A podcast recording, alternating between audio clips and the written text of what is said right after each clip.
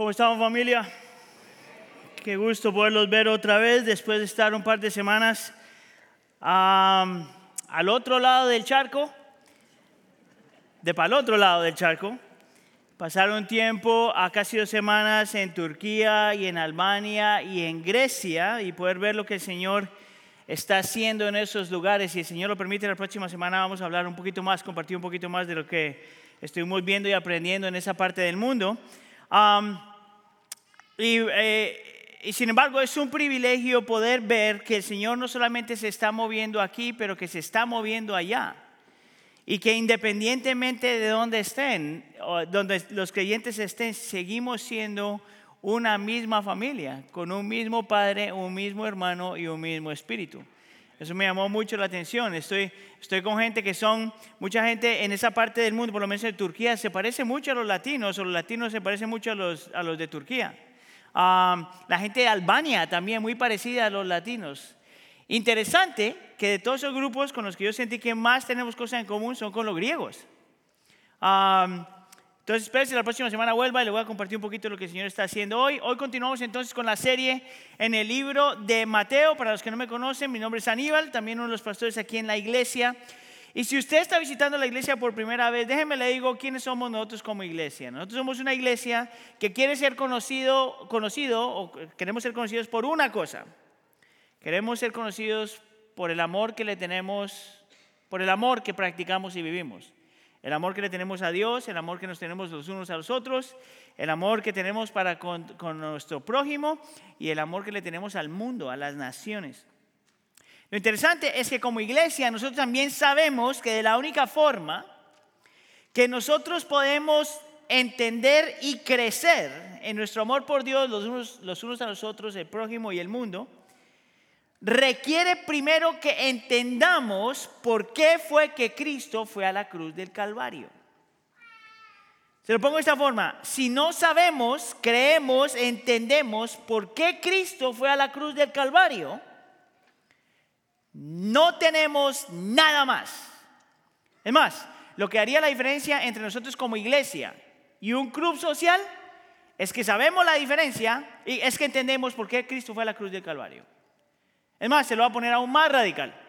Si no entendemos y creemos por qué Cristo fue a la cruz del Calvario, el cristianismo no existe. La religión sí existe, pero no el cristianismo. Y es por eso que entonces hoy vamos a responder a tres preguntas. ¿Por qué el sufrir de Cristo fue necesario?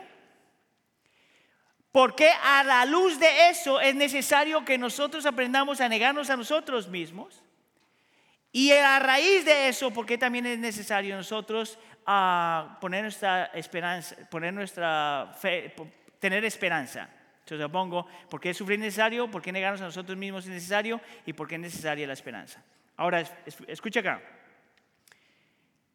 Este sermón no creo que va a ser el mejor sermón que yo he predicado, pero sí es el más importante.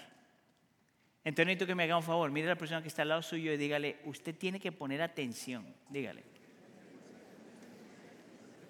Y ahora tú dile, no, no, no, tú tienes que poner atención. ¿Estamos? Ok, arranquemos entonces, primer punto. ¿Por qué Cristo tenía que ir a la cruz del Calvario? ¿Por qué el sufrir de Cristo era necesario? Entonces, si estuvo aquí la semana pasada, a lo mejor se acuerda todo lo que está hablando eh, el pastor Sergio, pero si acaso no se acuerda, le voy a dar un poquitito de contexto. Los pasajes anteriores a los pasajes que acabamos de leer, encuentras al Señor Jesús teniendo una conversación con Pedro. ¿Se acuerda de eso? Y en esta conversación Pedro hace una profesión, una confesión, una confesión, una profesión de fe. Y él dice que reconoce que Cristo es el Hijo de Dios viviente.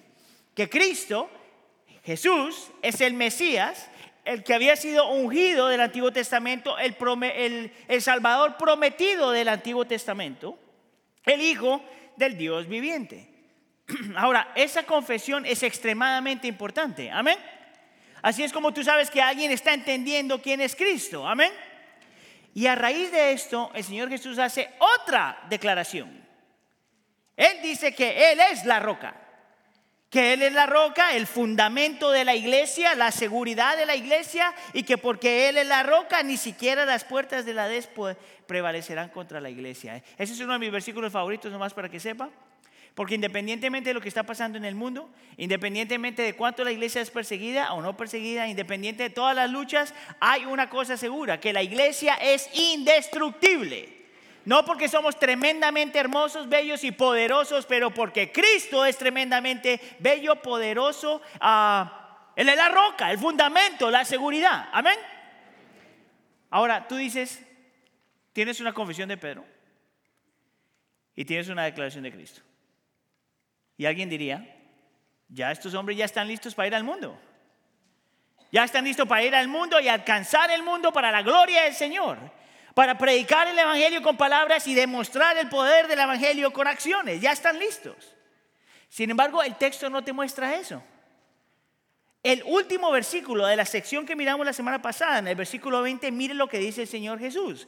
Entonces ordenó el Señor Jesús a los discípulos que a nadie dijeran que Él era el Cristo. ¿A cuánto a ustedes les parece eso extraño? Levante la mano. ¿A cuántos no les importa la vida? Eh, levantaron, eh, nomás para que sepan, como tres o cuatro levantaron la mano. Al final del servicio vamos a orar por ellos. A mí me parece eso extremadamente extraño. ¿Cómo es que alguien hace esta profesión de fe, Pedro? ¿Cómo es que los demás discípulos escuchan y también lo creen? Podemos asumir. ¿Cómo es que Cristo dice que Él es la roca, el fundamento de la seguridad de la iglesia? Y que el Señor les diga, todavía no están listos todavía no vayan al mundo. Yo quisiera argumentar que parte de la razón por la que el Señor Jesús dice eso es porque aunque los discípulos ya conocían quién era el Mesías, Cristo, y aunque sabían por qué el Mesías tenía que venir para salvar al mundo, lo que no sabían era cómo Él tenía que salvar al mundo.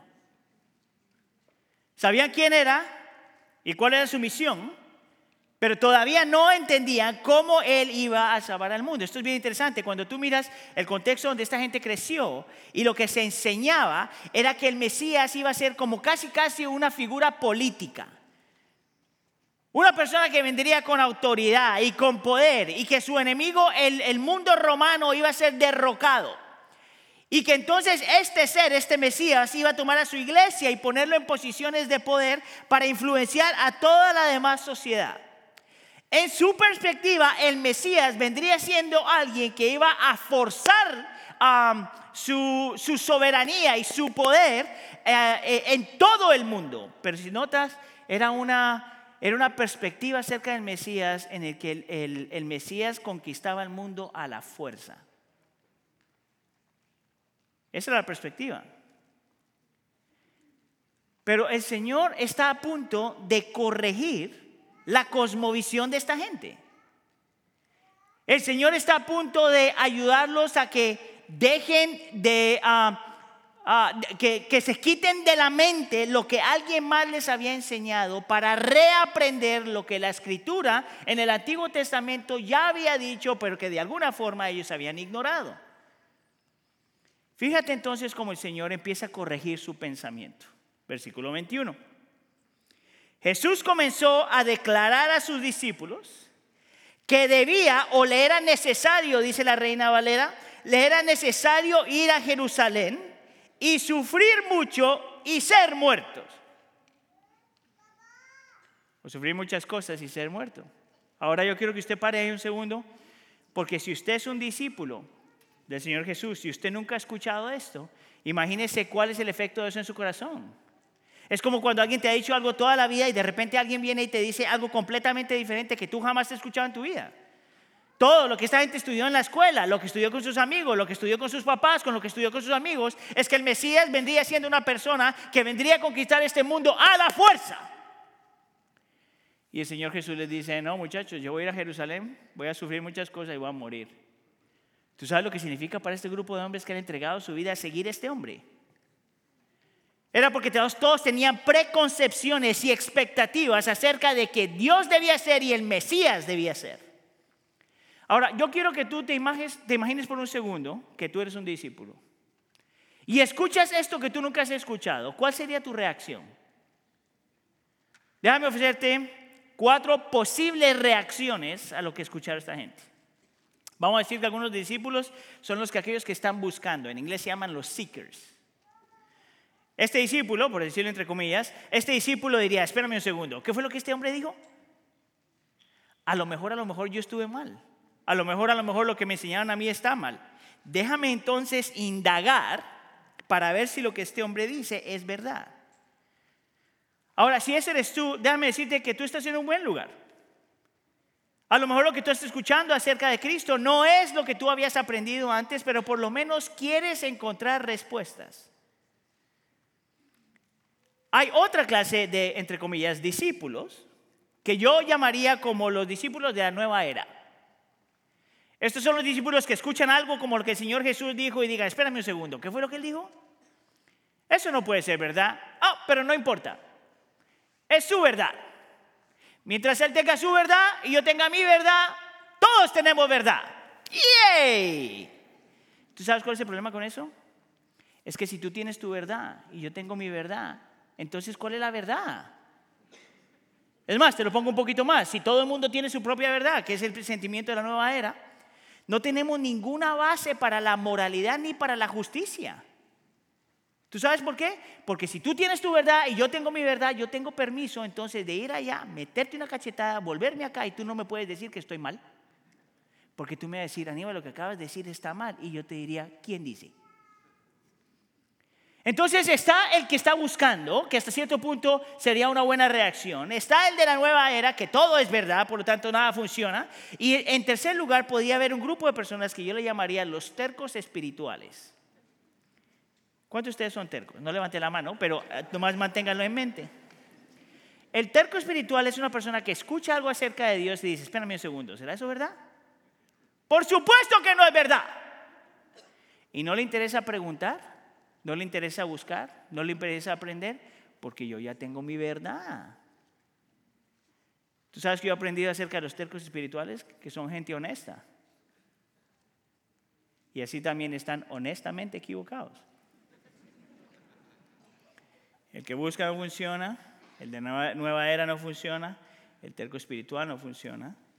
Y tenemos uno que es, en mi opinión, posiblemente es el más común en esta época de nuestra vida, que es el religioso. Mire lo que dice un religioso. Espérame, ¿es verdad lo que dijo Jesús? No puede ser. Déjame, voy a arreglar a Jesús para que el Jesús que yo tengo se ajuste al Jesús que yo quiero. ¿No te parece eso peligroso? Porque tú quieres que Dios y lo que Él diga y lo que Él quiere y lo que va a hacer y su Mesías y su Salvador y Cristo se ajuste a tus propias preconcepciones y expectativas.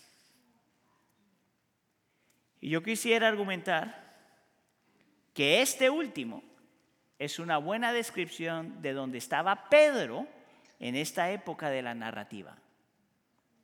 ¿Por qué digo eso? Mira, Pedro no estaba buscando, él ya sabía que Cristo era el Mesías. Pedro no estaba eh, practicando la nueva era, él sabía que Cristo era el Mesías, no que habían varios Mesías. Él no era terco espiritual porque el hombre ha mostrado que poquito a poco, poquito a poco, poquito a poco está aprendiendo. Pero es que sí tiene problema con lo que Cristo aquí acaba de decir, porque lo que Cristo acaba de decir no se está alineando a lo que él quería creer, o por lo menos lo que le habían enseñado. Ahora, tan desilusionado está Pedro, que no le cabe en su cabeza que el rey Mesías amaría de una forma cruciforme. En su cabeza no hay espacio de pensar en un rey Mesías que iría a la cruz del Calvario. No le cabe. Y es por eso que responde y dice lo que él dice en el versículo 22 después de que Cristo dice lo que dice. Pedro le respondió, no lo permita Dios, Señor. Eso nunca te acontecerá. Es interesante porque en una de las versiones pone la palabra, dice que lo reprendió. Interesante que cuando tú miras la palabra reprendió en los demás evangelios, en, el resto de los evangelios te das cuenta que de la única forma que se utiliza, de la única forma que se utiliza la palabra reprender en el resto de los evangelios es cuando alguien está reprendiendo a Satanás. Dime tú que tienes a Pedro, una criatura de este tamaño, reprendiendo al Creador como si estuviera reprendiendo a Satanás. Mira, esto no pasó, pero eso es lo primero que se me vino a la, mente cuando estaba pensando en este texto. Haz de cuenta que mira a Jesús y le dice, eso no puede ser, fuera en el nombre de Jesús. Y que luego se dio cuenta y dijo, no, espérate, ese es Jesús, ¿cómo lo saco yo en el nombre de Jesús? Eso como que no hace sentido. Pero es prácticamente lo que el Señor está diciendo. Es lo que Pedro está diciendo. Lo reprende como si Satanás estuviera orando por medio de, Satanás, eh, por medio de Cristo. Ahora, si tú eres Pedro, ¿cómo respondes? Yo me atrevería a decir que si yo fuera Pedro, yo me hubiera ofendido un montón. ¿Sabes por qué? Por lo que dice en el versículo, el siguiente versículo, versículo 23. El Señor Jesús le dice, quítate delante de mí, Satanás. Espérate un segundo. No importa si alguien te dice eso bonito, todavía duele. Oh, mi amor, yo te amo. Yo te quiero mucho. Quítate de mí, Satanás. Dime tú si hace la diferencia. Quítate de mí, Satanás. Me está, eh, eres piedra de tropiezo porque no estás pensando en las cosas de Dios, sino en las cosas de los hombres. Dime tú si eso no es ofensivo. Mira, es importante que nosotros sepamos que Pedro no está aquí eh, posesionado por Satanás. Si ese fuera el caso, el Señor entonces sí hubiera reprendido a Satanás fuera de él. Lo hubiera sacado. Lo ha hecho a lo largo del Evangelio. Lo que nosotros tenemos que entender es que lo que está pasando aquí es que Satanás está influenciando el corazón de Pedro. Pedro se está comportando de la forma que Satanás se comportaría. Satanás influencia el corazón de Pedro a tal punto que Satanás quiere utilizar a Pedro para que Cristo sea tentado de no ir a la cruz del Calvario. Esto es súper interesante cuando estaba pensando en esto a lo largo de esta semana. ¿Sabes tú que la Biblia no te dice, los evangelios no te dicen nada que, por ejemplo, Satanás se enojó cuando Cristo se volvió un hombre? ¿No te dice nada? Parece como que al cuate no le importaba. No te dice nada acerca de Satanás cuando el Señor está amando a la gente y ayudando a la gente, haciendo milagros. ¿Tú has notado que no hay nada que diga que Satanás se enojó? Solamente aquí vemos a Satanás intervenir, aparte de la tentación en el desierto. ¿Te acuerdas tú de eso? Hay dos lugares, bueno, en realidad hay uno más, pero hay dos lugares donde tú ves la actividad de Satanás en la vida del Señor Jesús bien clara. Al principio de su ministerio, y aquí, antes de ir a la cruz del Calvario, y luego se repite en Getsemaní, algunos eruditos piensan. Escucha acá. La pregunta es esta. ¿Por qué, ¿Por qué Satanás no quería que Cristo llegue a la cruz del Calvario? Una vez más, si tú eres Pedro, ¿cómo te sientes? ¿Sabes qué es lo chistoso acerca de este texto? que Pedro está acusando al Señor Jesús de que se está portando como Satanás y el Señor Jesús se voltea y le dice, no, tú te estás portando como Satanás. Si yo fuera Pedro, yo le hubiera dicho, no, yo solo estoy tratando de ayudar. Pero el Señor Jesús puede ver qué es lo que está detrás de esto y él puede ver la presencia de Satanás utilizando a este hombre, mire, escucha acá, seguramente con buenas intenciones, completamente ignorante de por qué se requería que el Mesías fuera a la cruz del Calvario. ¿Sabes tú por qué Cristo tenía que ir a la cruz del Calvario? Te voy a ofrecer tres explicaciones, tres respuestas. En realidad hay más, pero por lo menos esas son tres fundamentales, por lo menos para mí. Número uno, Cristo tenía que ir a la cruz del Calvario porque si no hay cruz, no hay perdón. Mire, hasta este punto los discípulos han estado caminando con el Señor y han visto al Señor Jesús perdonar un montón de gente. ¿Se acuerda del paralítico? Él lo perdona, le perdona sus pecados. Pero ¿qué si yo te digo, y quiero que esté conmigo porque si no se me va a perder, yo quiero que tú entiendas que el Señor, que, Dios el Padre, por medio del Señor Jesús, no puede simplemente perdonar pecados y ya. Él no puede decirle a alguien, bueno, te arrepiéntete, te arrepientes, te perdono y ya. Dios no puede hacer eso porque si está haciendo eso está violando su propia ley moral, número uno. Y Dios no puede hacer eso porque cuando se, Él perdona a alguien, alguien tiene que pagar el precio. Alguien tiene que absorber el costo del perdón. ¿Cómo yo sé eso? Bueno, te voy a dar una ilustración. ¿Ok? Esto es ilustración. Vamos a decir que Heidi y yo te invitamos a nuestra casa. Y tú y tus seis hijos, porque si tiene falta de dominio propio o el Señor te mandó, tienes como seis hijos. Aquí hay hermanos que ya van para allá y están sentados allá atrás. Vamos a decir que tú vienes a tu casa con tus seis hijos. Y a mi casa con tus seis hijos. Y en mi casa yo tengo una, una pieza de arte que vale, que vale medio millón de dólares. Y tú te preguntas, pues ¿cuánto le pagan a Aníbal? es solo una ilustración.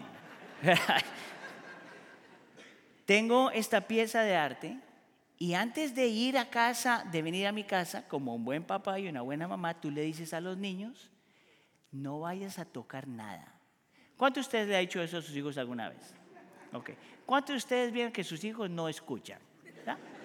Bueno, tú vienes con tus seis hijos, ahora son siete para el rato que llegaste a la casa, ya son siete. Y tus hijos empiezan a jugar porque es normal que los niños jueguen. Y de repente que tocan esta, el arte que yo tengo y me lo rompen. Claro, es medio millón de dólares. ¿Verdad? E, ese era mi retiro. No más para que se sienta culpable, ¿verdad? Y tú te sientes terrible. Tú dices, ah, Aníbal, perdóname. Y te volteas y le dices al niño, Aníbal, porque también se llama Aníbal. Me, aman tanto que llamaron al niño como me llamo yo. Aníbal, te dije que no tocaras nada. ¿Verdad? Ahora, Heidi y yo, porque queremos ser buenos anfitriones, nosotros le decimos, no te preocupe, accidentes pasan. A mí, tu, tu niño no tiene dominio propio. No sabes cómo criar a tus hijos. nosotros no diríamos eso, pero sí lo pensaríamos.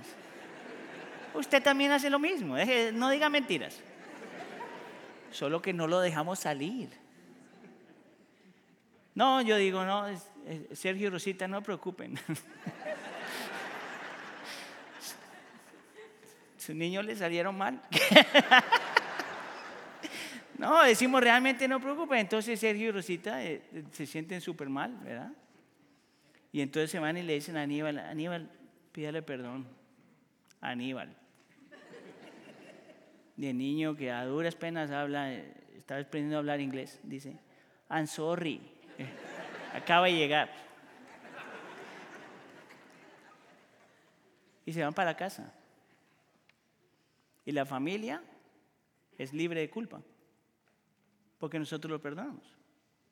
Y el niño es libre de culpa. ¿Quién perdió? Aníbal Grande. Yo creo que tú veas que el perdón siempre requiere que alguien pierda.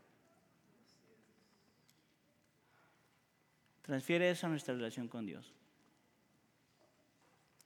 cada uno de tus pecados. Cada cosa que has hecho mal y cada cosa que no has hecho bien es una ofensa para un Dios santo, puro, perfecto y eterno. Todo lo que tú has hecho mal y no has hecho bien es una ofensa a su, a su, bondad y gentileza. Y lo que hace el Evangelio tan increíblemente hermoso y lo que hace la cruz del Calvario tan increíblemente hermosa es que Dios sabe que somos culpables y te dice a ti, yo te perdono, vete, yo absorbo la culpa, yo tomo la culpa. Y por eso Cristo Jesús va a la cruz del Calvario. Si no hay cruz, no hay perdón. Alguien tiene que perder. Y en esta ecuación, nuestro Dios perdió. Puedes ver tú por qué Satanás no quería que llegara a la cruz de Calvario. Número dos, Satanás no quería que Cristo llegara a la cruz de Calvario porque sin cruz no hay amor. Realmente no hay un verdadero amor. Hay una diferencia entre un amor de mentiras y un amor de verdad. Tú sabes la diferencia entre un amor de mentiras y un amor de verdad. Por si acaso te estás haciendo el loco, déjame te doy la diferencia. Un amor de mentiras es cuando tú amas a alguien simplemente por lo que la persona te puede dar a ti. Es como que yo digo a Heidi, mi amor, yo te amo, todas estas cosas, te doy mi vida, pero dentro de mi corazón digo, le doy esto para que ella me dé algo de regreso. Ese amor nunca se entrega por completo, ¿tú sabes? Ese amor siempre tiene restricciones. Ese amor solo da de a pedacitos, nunca se puede entregar por completo, por lo tanto, no es un amor de verdad, es una transacción el amor genuino a la luz de la Biblia es un amor que siempre pone a los demás primero que a sí mismo. Es el amor que pone el beneficio de los demás antes que a sí mismo. Y lo que nosotros vemos en la cruz del Calvario es la expresión suprema del amor de Dios. Cristo no va a la cruz del Calvario porque necesitaba nada de nosotros. ¿Qué le puedes dar tú a Dios? Cristo va a la cruz de Calvario para amarnos radicalmente y sacrificialmente. Dios, Cristo va a la cruz de Calvario para entregarse, para mostrarte lo que es el amor verdadero, para que tú puedas ver y saborear lo que significa ser amado por Dios sacrificialmente, no solo con palabras. Es por eso que cuando la gente habla acerca de predicar el Evangelio y solamente lo único que muestran acerca, acerca del amor de Dios, pero no muestran la cruz del Calvario, no puedes entender realmente el amor de Dios. Cómo alguien se niega a sí mismo, se vuelve un hombre, pasa la humillación, pasa lo que pasa, se entrega la cruz del Calvario, experimenta la vergüenza por el bien de aquellas personas que ni siquiera lo querían al principio. Por el enemigo. Puedes ver tú por qué la cruz del Calvario es necesaria para nosotros entender el concepto del amor de Dios. La cruz del Calvario es necesaria para poder ser perdonado. La cruz del Calvario es necesaria para entender el verdadero amor. Y número tres, la cruz del Calvario es necesaria para poder realmente experimentar la transformación del corazón. ¿Por qué yo digo eso? Porque la Biblia te dice, por ejemplo, en Romanos capítulo 6 y en, Colosenses capítulo 1, que parte de la razón por la que Cristo va a la cruz del Calvario es para matar el pecado dentro de nosotros, para librarnos de la esclavitud de nuestro pecado y para destruir a Satanás con todo lo que él tiene. Es por eso que Romanos capítulo 6 dice que ya no somos esclavos del pecado el pecado no se enseñoreará de ti. ¿Tú sabes qué significa eso? Que aunque nosotros somos pecadores, tú sí puedes decirle no al pecado. Cristo ya lo venció. Y que aunque Satanás todavía se mueve, él no puede hacer nada en contra de ti porque en Cristo Jesús hemos sido librados del dominio de las tinieblas, Colosenses capítulo 1, y nos ha trasladado al reino de su Hijo amado. ¿Ves por qué tú, Satanás no quería que Cristo fuera a la cruz del Calvario? ¿Qué si yo te digo que esas tres cosas tienen implicaciones para ti increíblemente, increíblemente fuertes? Te lo pongo de esta forma. Si tú has sido perdonado verticalmente, a un nivel vertical en nuestra relación con el Señor, si tú ya fuiste perdonado, entonces tú ya no estás atado ni a tu vergüenza ni a tu condenación. Ya fuiste perdonado verticalmente. a nivel personal, eso debe afectar la forma como tú te ves a ti mismo, porque tu pecado no te puede definir. Ya Dios te perdonó en Cristo Jesús. Horizontalmente, si tú ya has sido perdonado, tú tienes el poder de perdonar a otros. Tú puedes extenderle a otros lo que tú ya has recibido. Tú puedes absorber la culpa de otra persona. ¿Por qué? Porque Cristo ya absorbió tu culpa. Si has sido perdonado. Si ya has sido amado a un nivel vertical, tú ya no te tienes que ganar a Dios ni trabajar para ganarte el amor de Dios. Cristo ya hizo eso. A nivel personal, escucha acá, usted no necesita el amor de otro ser humano. Es bueno tener el amor de otro ser humano, pero lo que tú necesitas ya tienes, que es el amor de Dios. Horizontalmente, tú sí puedes amar a otros. Si has sido libre de tu pecado y Satanás ya no puede controlar tu vida, tú sí puedes amar sacrificialmente, radicalmente a otros. ¿Ves cómo la cruz del Calvario realmente transforma la vida? Ahora, lo interesante de este texto es que el Señor Jesús dice, dice esto, ¿verdad? Tiene que ir a la cruz del Calvario, tiene que ir a Jerusalén, tiene que sufrir muchas cosas y tiene que morir. Y ya te expliqué tres de las razones por qué tenía que pasar eso. Lo interesante es que tú sigues leyendo el texto y te va a mostrar una implicación súper clara de qué pasa cuando alguien realmente cree eso. Si Cristo Jesús fue a la cruz del Calvario e hizo lo que hizo, ¿cuál es el efecto de eso entonces en nuestro diario vivir? Lo que me lleva a mi segunda pregunta. ¿Por qué nosotros tenemos que aprender a negarnos a nosotros mismos? ¿Por qué es necesario que nos neguemos a nosotros mismos? Y la respuesta es súper simple.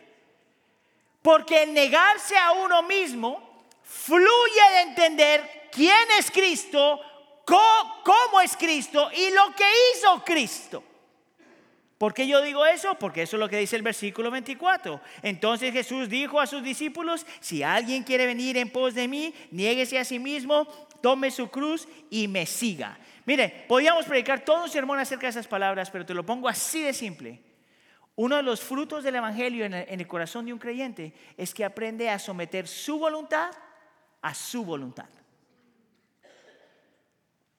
Uno de los frutos del Evangelio en la vida del creyente, yo me atrevería a decir, una de las evidencias de la transformación de una persona cuando ha entendido el Evangelio, es que aprende a rendir su, su voluntad propia a la voluntad del Padre. Es más, te voy a decir, como no prediqué por dos semanas, vengo como cargadito.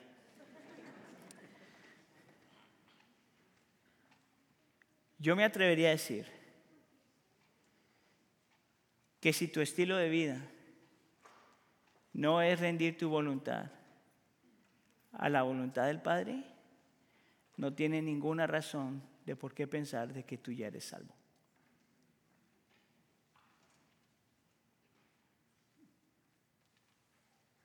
Si su voluntad no es importante para ti, posiblemente tú todavía no eres salvo. ¿Sabes por qué yo digo eso? Porque no soy la única persona que lo dice. En 1976, Elizabeth Elliot hizo una, una charla en, en, Urbana, una conferencia para jóvenes de misiones y eso, y ella hace una charla que se llama La gloria de la voluntad de Dios. Mira lo que dice esta mujer. Hasta que aprendas a ofrecer tu voluntad o rendir tu voluntad, no conoces a Jesús como Señor. No lo conoces como Señor. La voluntad de Dios no es algo que agregas a tu vida, es el curso que eliges. No tiene nada que ver con sentimientos. Olvidamos que cuando nos convertimos en creyentes, se nos llamó a renunciar nuestros derechos de nosotros mismos y presentar nuestros cuerpos como un sacrificio vivo. Puedes ver tú por qué ella dice y yo digo que una de las evidencias de que tú has entendido y creído en el Evangelio es que aprendes a rendir tu voluntad a la voluntad del Padre. Ella dice un par de cosas súper interesantes en esta charla. Ella dice, por ejemplo, que aún los creyentes tienen dificultad en obediencia, no porque estamos luchando con las cosas que no entendemos de Dios, sino porque estamos luchando con las cosas que entendemos de Dios. Por ejemplo, ella dice, la gente está obsesionada con buscar la voluntad de Dios. ¿Cuál es la voluntad de Dios para mi vida? ¿Cuál es la voluntad acerca del futuro? ¿Cuál es la voluntad de Dios para eso? Y ella dice, ¿por qué estás no, no over, eh, um, over spiritualize? Sobre espiritualices tu caminar con el Señor. Fíjate lo que ella dice. Si tú eres estudiante, tú no necesitas orar para ver cuál es la voluntad de Dios para tu vida como estudiante. Estudia. Si tú estás casado, Tú no necesitas orar cuál es la voluntad del Señor para tu vida como esposo o esposa. Ama a tu esposa, honra a tu esposo. Si tú eres un padre, tú no necesitas orar a ver cómo lo vas a hacer para ser un buen padre. No, no, haz lo que tengas que hacer para ser buen padre. Si tú eres un trabajador, usted no ora antes de ir al trabajo. Ay, Señor, ¿cómo quieres que yo trabaje hoy? Trabaje duro. Ella entonces dice, que mientras muchas veces nosotros estamos tratando de encontrar la voluntad secreta de Dios para nuestra vida, ¿qué tal si nos enfocamos en lo que sabemos y el Señor nos va a mostrar lo que necesitamos saber? Niégate a ti mismo, toma tu cruz, síguelo. No hay nadie en el medio, iglesia. Todos luchamos con eso. Pero la actitud de nuestro corazón tiene que ser aprender a negarnos a nosotros mismos, tomar nuestra cruz y seguirlo. Ahora, el mundo moderno diría, no, eso es una ridícula, yo no estoy de acuerdo con eso. Porque mi voluntad es la que realmente importa. Seguir mi corazón es la que realmente importa. Seguir mis sueños y mis deseos es lo que realmente importa. Lo que yo pienso es realmente lo que yo importa. Es más, me suena a mí, me, me diría una gente moderna, que cuando yo miro la escritura y me dice esto acerca del Señor Jesús, me parece como que como que el Señor me quiere hacer la vida miserable. ¿Sabes qué es interesante? El Señor Jesús dice que la verdadera vida se encuentra cuando tú aprendes a hacer eso. Mira lo que dice en el versículo 25. Porque el que quiera salvar su vida, la perderá. Pero el que pierda su vida por causa de mí, la hallará. Interesante que la palabra vida ahí en el original es donde sacamos la palabra en inglés psyche que tiene que ver con nuestra vida interna. Esto es lo interesante. El Señor Jesús dice que cuando nosotros nos hemos rendido a su voluntad, cuando hemos adoptado el Evangelio, cuando hemos entendido y creído lo que Cristo vino a hacer, eso afecta nuestra voluntad. Y cuando nuestra voluntad está afectada, entonces nosotros nos sometemos a su voluntad. Y que cuando nos sometemos a su voluntad, realmente encontramos lo que significa vivir, aunque las cosas vayan mal. Mira, viniendo del otro lado del charco, después de hablar con cantidades de gente, miren, nosotros hablamos como con 200 personas. Y en todos estos lugares la cantidad de creyentes es de este tamaño. Naciones enteras donde solamente hay un por ciento, dos por ciento, tres por ciento de creyentes en ciudades enteras. Y hay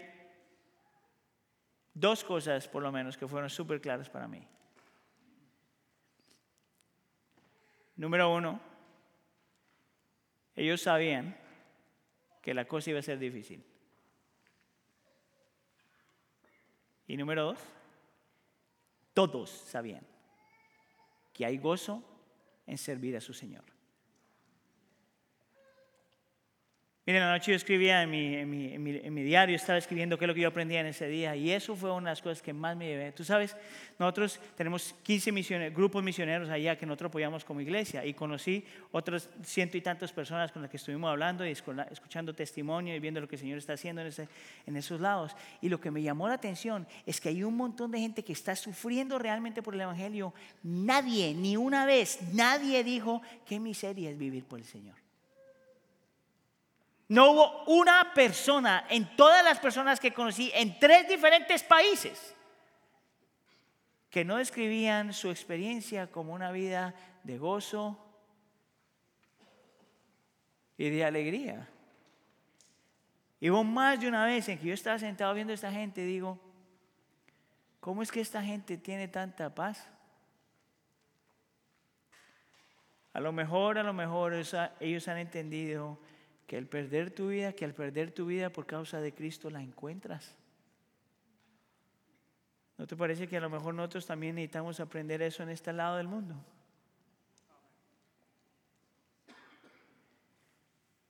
La cruz es necesaria porque sin eso no hay perdón, no hay amor, no hay transformación. Y cuando tienes eso, la respuesta más natural para una persona que cree eso es querer vivir para Dios y someter nuestra voluntad a su voluntad. Ahora, la pregunta que te tengo que hacer es, ¿cómo tú sabes que lo que Cristo hizo es suficiente para que tú seas perdonado, para que tú seas amado y para que tú seas transformado? Y esto me lleva a la tercera pregunta, ¿por qué es necesaria la esperanza? Mira aquí lo que pasa al principio del texto en el versículo 21, que es el texto central. Mira lo que el Señor Jesús dice al final. Dice que tiene que ir a Jerusalén a sufrir muchas cosas y ser muerto. Y dice, y resucitar al tercer día. Habla de su muerte y su resurrección. Y luego al final del pasaje, en el versículo 27, dice, porque el Hijo del Hombre ha de venir en la gloria de su Padre con sus ángeles y entonces recompensará a cada uno según su conducta. Y tú dirías, ¿qué tiene que ver la resurrección y la segunda venida de Cristo para nosotros saber si esto es verdad? Dos cosas. En la resurrección, nosotros sabemos que si Cristo dice que nos iba a perdonar y nos iba a amar y nos iba a transformar, tenía que ser verdad. ¿Por qué? Porque Él dijo que iba a morir y resucitar. Y murió y resucitó. Por lo tanto, todo lo demás que dijo tenía que ser verdad. Número uno. Número dos, la resurrección te dice que el Padre sí aceptó la ofrenda que su Hijo hizo a nuestro favor. Si Cristo se hubiera quedado muerto, sería una señal que el Padre no tomó el sacrificio. Pero porque Cristo murió y resucitó, es la evidencia más clara que Dios el Padre sí aceptó a Cristo en nuestro lugar. Por, por lo tanto, no hay ninguna razón, iglesia. Diga conmigo, ninguna razón. De que usted pueda dudar en lo más mínimo que si usted ha puesto su fe en Cristo Jesús, Él sí te perdonó, Él sí te amó y Él sí te transformó. ¿Por qué? Porque Cristo murió y resucitó. Amén. Dele gloria al Señor. ¿Qué pasa entonces ahora con la segunda venida? ¿Por qué la segunda venida tan importante para el creyente? Miren, la segunda venida te dice que Cristo Jesús va a venir a restaurar todas las cosas, a hacer todas las cosas nuevas otra vez. Esa imagen te dice que lo mejor no es lo que está aquí, sino lo que está por venir. Que tu trabajo no es suficiente para la felicidad, que tu matrimonio no es suficiente para la felicidad, que tus hijos no son suficientes para la felicidad, que, que todo lo que has logrado, tu carrera, tus títulos, tu familia, tus amigos, tu deporte, tu cuerpo, nada te satisface aquí lo suficiente, porque lo mejor no está aquí, lo mejor está por venir, o por lo menos en esta creación después de que Él venga a restaurar todas las cosas. Si eso es verdad, escucha acá. ¿No te parece entonces ilógico que nosotros no rendamos nuestra voluntad frente a Dios cuando aquí no satisface nada? ¿Tú sabes por qué nosotros no rendimos nuestra voluntad? Porque pensamos que Dios nos está privando de lo mejor.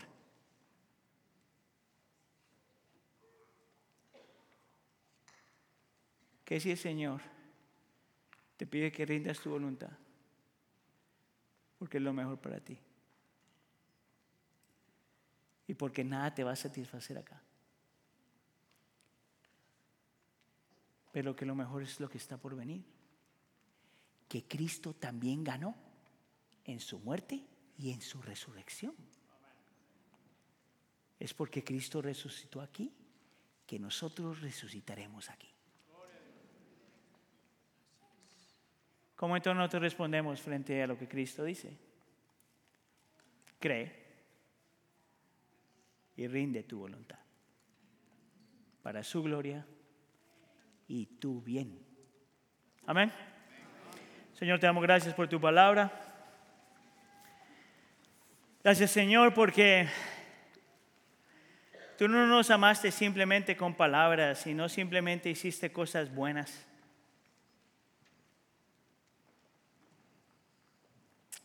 Te damos gracias, Señor, porque no solamente prometiste que ibas a hacer cosas buenas, Señor, sino te negaste a ti mismo, negaste tu voluntad, aún en Getsemaní, cuando estabas sudando sangre, rendiste tu voluntad a la voluntad del Padre.